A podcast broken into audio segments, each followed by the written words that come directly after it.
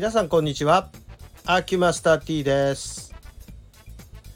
規定面シリーズ続いておりますが本日は走るに行ってみましょう。走るっていう行為はまず大前提としてジャンプの連続であるということなんですね。つまり空中に浮いている時間があるのが走るなんです。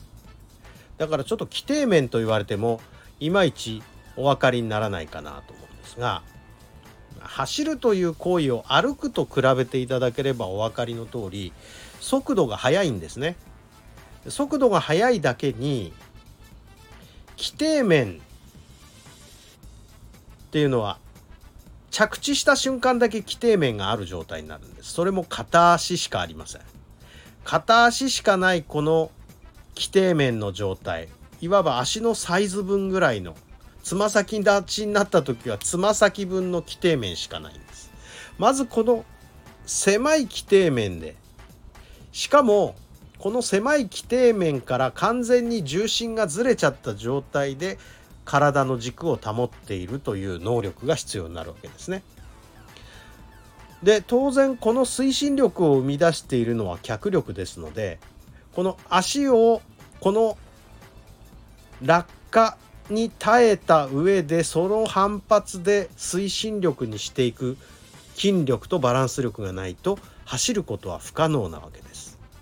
だから年を取って走れなくなってくることの一つの理由はこの速度とか重力加速度に耐えうるだけの筋力とバランス力を保持することができない。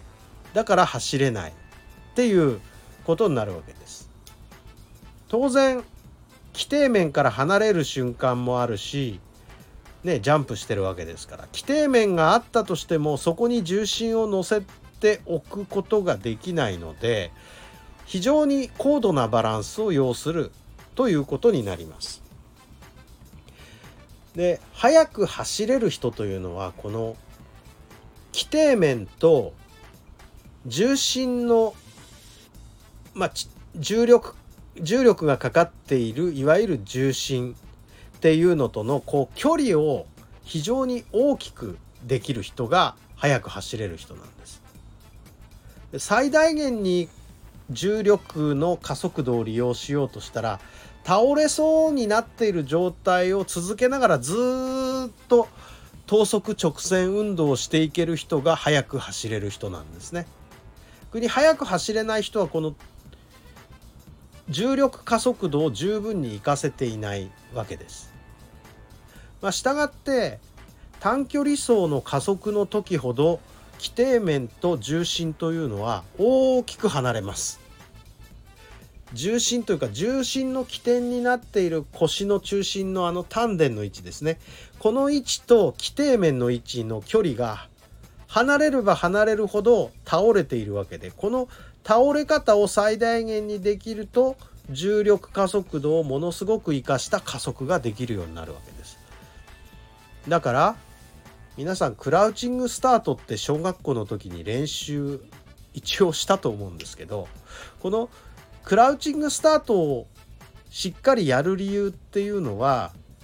重心が低い倒れた状態を作りやすくするためにあのクラウチングスタートというスタート方法を用いてるわけです。スタンディングスタートだとなかなか倒れる状態を作りにくいから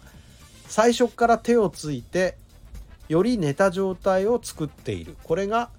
クラウチングスタートなんですね。で飛び出した瞬間はもうかなり倒れている状態になっているだから速く走れるということなんですだからこの加速度を十分に活用できない人が短距離走速く走れない人っていうふうに言うこともできるわけです。だけどこの加速度をしっかり使うためにはそれに耐えうる筋力がなければならないし倒れるのに負けずに素早く動くスピードが必要ですし、まあ、それを保っておくバランス能力も必要ですしいろんなことが要求されるので短距離走速く走りたいを実現するためにはこれらを全部身につける必要があるということなんです。で速く走れてる人は根っからこれが最初からできている人たちが速く走れているわけです偶然に。